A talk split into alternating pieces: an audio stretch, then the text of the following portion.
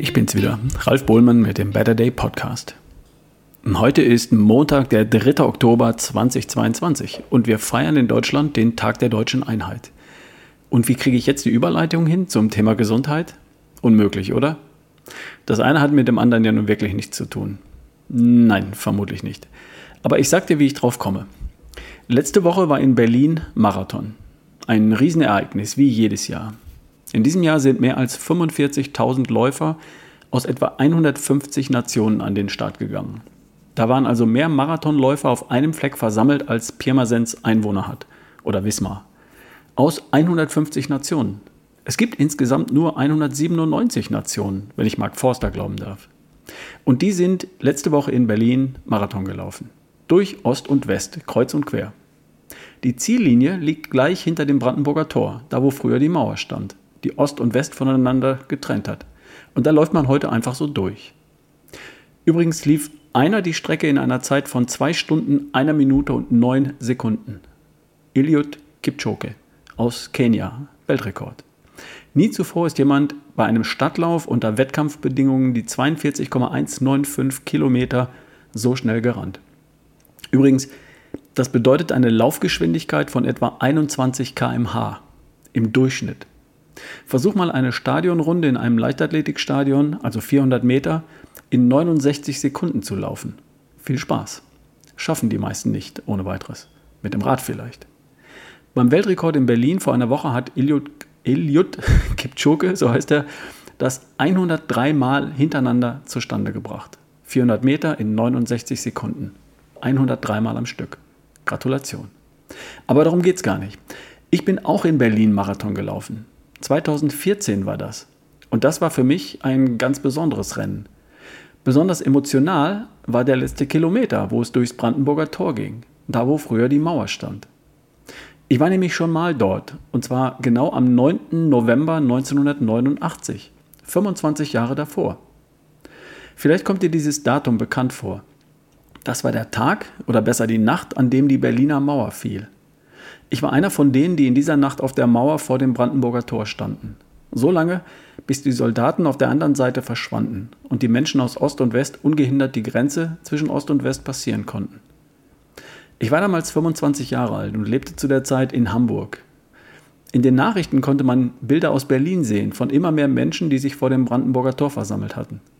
Ein Freund von mir, der in Westberlin aufgewachsen war, rief mich an und sagte, komm, lass uns da hinfahren. Da passiert heute was. Wir sind also nach der, nach der Tagesschau losgefahren und standen gegen Mitternacht vor dem Brandenburger Tor in Berlin. Und eine halbe Stunde später standen wir auf der Berliner Mauer, gemeinsam mit Tausenden von Menschen. Auf der anderen Seite junge Soldaten der Nationalen Volksarmee der DDR, völlig überfordert, völlig verunsichert. Und irgendwann wurden sie zurückgezogen. Etwas später in der Nacht habe ich auf der Kliniker Brücke das erste Mal mit Bürgern der damaligen DDR eine Flasche Rotkäppchensekt getrunken mit Tränen in den Augen. Der Rest ist Geschichte. Heute feiern wir die Tatsache, dass Deutschland wieder eine Nation ist. Und für mich persönlich ist dieser Feiertag immer mit dieser Nacht in Berlin verbunden. Und dieser Berlin-Marathon im Herbst 2014, genau 25 Jahre nach dieser Nacht, war für mich natürlich deswegen was ganz Besonderes. Zuvor war Deutschland ein geteiltes Land und das Brandenburger Tor für niemanden passierbar. Und heute laufen da 45.000 Menschen aus der ganzen Welt einfach durch im Rahmen einer Sportveranstaltung. Ich finde das cool. So, und was hat das jetzt mit Gesundheit zu tun? Also, ich habe am Mittwoch eine E-Mail bekommen von Ute und Christoph, deren Namen ich hier geändert habe, weil diese Folge hier spontan entsteht und es mir leider nicht gereicht hat, um Erlaubnis zu fragen. Also, die beiden schicken mir ein Foto aus Berlin, aufgenommen vor dem Reichstag und beide mit der finnischer Medaille vom Berlin-Marathon um den Hals. Strahlend, richtig glücklich und zufrieden. Und ich lese folgenden, folgenden Satz in der E-Mail. Nach 35 Jahren war dies der erste Sommer ohne allergisches Asthma. Nach 35 Jahren. Die letzte Erkältung Anfang 2018, also vor viereinhalb Jahren. Und weiter, mit größter Wahrscheinlichkeit dank Low Carb, Keto und den richtigen Nahrungsergänzungen. Dein Podcast schärft unseren Verstand und stärkt uns seit zwei Jahren beim Dranbleiben am Thema Gesundheit. Da ging mir natürlich das Herz auf. Und da steckt noch viel mehr drin. Die beiden sind nicht ihren ersten Marathon gelaufen. Die beiden laufen schon länger, als sie meinen Podcast hören. Und trotzdem erlebt einer von den beiden jetzt den ersten Sommer ohne allergisches Asthma seit 35 Jahren. Führt das auf Low Carb, Erfahrung mit Ketose und die richtigen Nahrungsergänzungen zurück. Das passt für mich zusammen. Weniger Kohlenhydrate bedeutet mehr Fettstoffwechsel und weniger oxidativen Stress.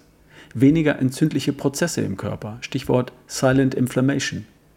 Das Immunsystem kommt dann zur Ruhe. Kein Grund mehr, auf harmlose Pollen allergisch zu reagieren. Hier haben zwei alles richtig gemacht und sind belohnt worden. Belohnt mit unerschütterlicher Gesundheit und Fitness, mit Energie, mit Lebensfreude und mit einem unvergesslichen Wochenende in Berlin. Mit Zieleinlauf hinterm Brandenburger Tor. Da, wo früher mal die Mauer stand. Und heute Menschen ihre Finisher-Medaille nach einem Marathon in Empfang nehmen. Ich habe mich unheimlich gefreut. Ich habe mich erinnert gefühlt an die Nacht, als die Mauer fiel und an meinen persönlichen Marathon dort, genau 25 Jahre später. Und ich möchte dir folgenden Tipp geben.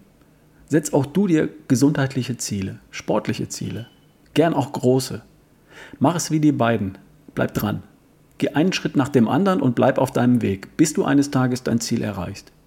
Und merke, schon der Weg macht Spaß und jeder kleine Teilerfolg fühlt sich gut an und macht dich stolz. Mit Recht.